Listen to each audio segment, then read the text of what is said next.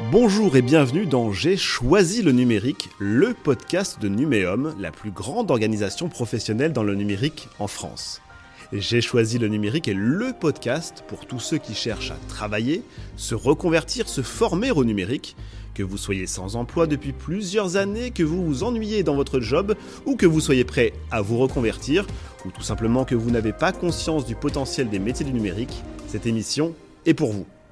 Aujourd'hui, je reçois Claire Hamad, responsable des projets innovants et partenariats chez l'organisme de formation M2I, qui a la particularité d'aider les demandeurs d'emploi à se reconvertir dans le développement numérique. Claire, bonjour. La reconversion vers le numérique, ce n'est pas uniquement pour les personnes déjà en poste. L'accessibilité des métiers du numérique euh, concerne aussi les demandeurs d'emploi puisque aujourd'hui, hein, dans, sa vie professionnelle, euh, tout le monde va être sera demandeur d'emploi ou va être demandeur d'emploi.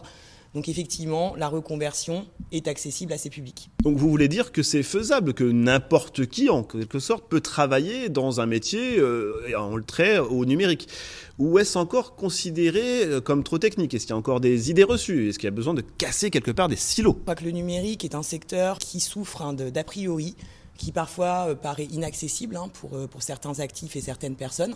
Aujourd'hui, on sait que dans l'ensemble des métiers du numérique qui sont riches et variés, on a quand même des métiers qui ont un premier niveau de qualification et qui sont d'ailleurs des métiers euh, hyper ciblés hein, par les, personnes en reconversion. On va retrouver le data scientist, on va retrouver le développeur, on va retrouver donc euh, le community manager par exemple, qui sont des métiers très prisés dans le cadre de reconversion. Et on réfléchit au niveau des M2I, on travaille sur des mobilités professionnelles. Donc aujourd'hui, il y a ces métiers hein, qui sont accessibles dans le cadre de reconversion, mais on a aussi des métiers comme le consultant ERP, le consultant SAP par exemple, qui sont accessibles très facilement par des personnes donc, qui souhaitent se reconvertir ou évoluer dans une même filière métier. Par exemple, un comptable qui, dans sa carrière, est demandeur d'emploi, peut imaginer évoluer donc, vers une fonction de consultant SAP, donc spécialisé en finance, en ayant un parcours de formation donc, adapté, personnalisé à ses besoins.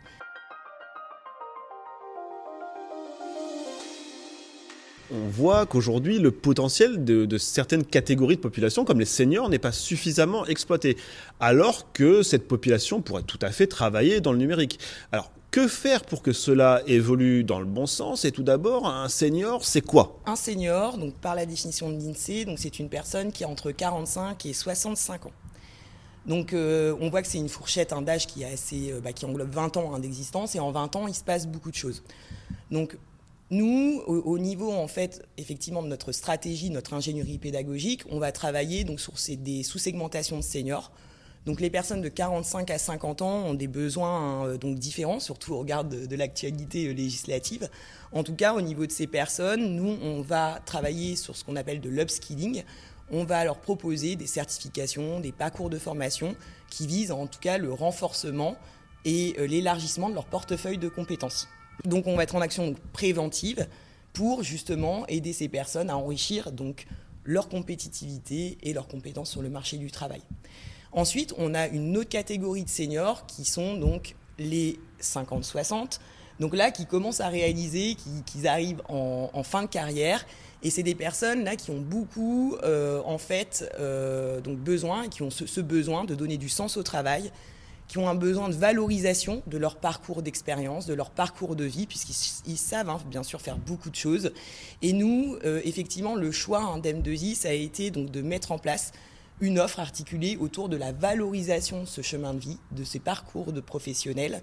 Et ça va être une offre qui va, par exemple, être articulée sur les métiers de la formation, de l'insertion.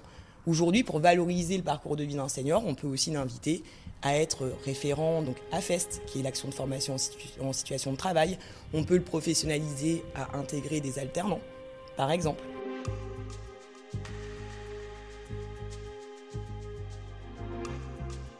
Sur ces seniors, justement, est-ce que vous leur recommandez de travailler plutôt en freelancing ou euh, au contraire d'intégrer dans une entreprise euh, déjà en place, que ça peut être dur pour ces personnes d'intégrer de nouvelles structures?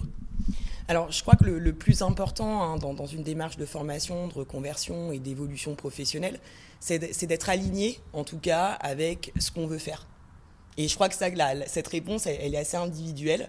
Donc, il y a plusieurs formats de travail, effectivement, pour les seniors. Euh, donc, euh, bon, alors les seniors, je parle globalement hein, en, complément de la segmentation qu'on a donnée. C'est voilà, un senior qui aujourd'hui veut donner du sens à son travail, peut effectivement aller vers l'entrepreneuriat. Un senior qui a des enfants en bas âge ou des enfants qui font des études supérieures, ce qui est assez coûteux, peut aussi, en tout cas, euh, être intégré dans certaines structures qui sont senior friendly, hein, si je puis me permettre l'expression. On a des entreprises hein, qui affichent clairement leur engagement à maintenir, en tout cas, euh, donc les compétences seniors dans leur structure, mais aussi à intégrer ces populations sur certains métiers, ce qui peut être rassurant. Je reprends euh, l'exemple du consulting.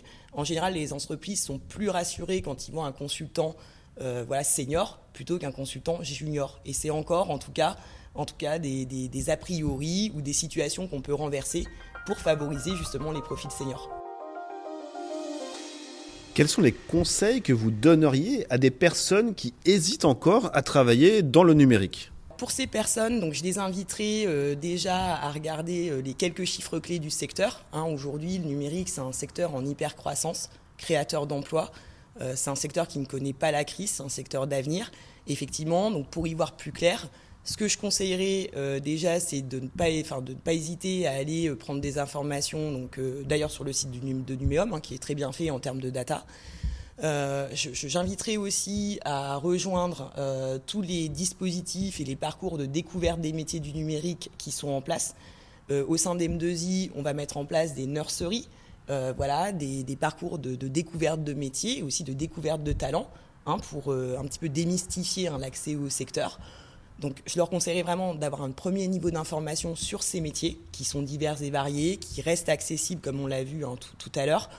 Euh, donc pour bien avoir une vision précise des attentes, en tout cas de l'entreprise par rapport à ces métiers. Démystifier le numérique, s'informer sur les métiers qui existent voilà, ce sera les mots de cet épisode d'aujourd'hui. Claire Hamad, merci. Je rappelle que vous êtes responsable des projets innovants et partenariats formation chez M2I.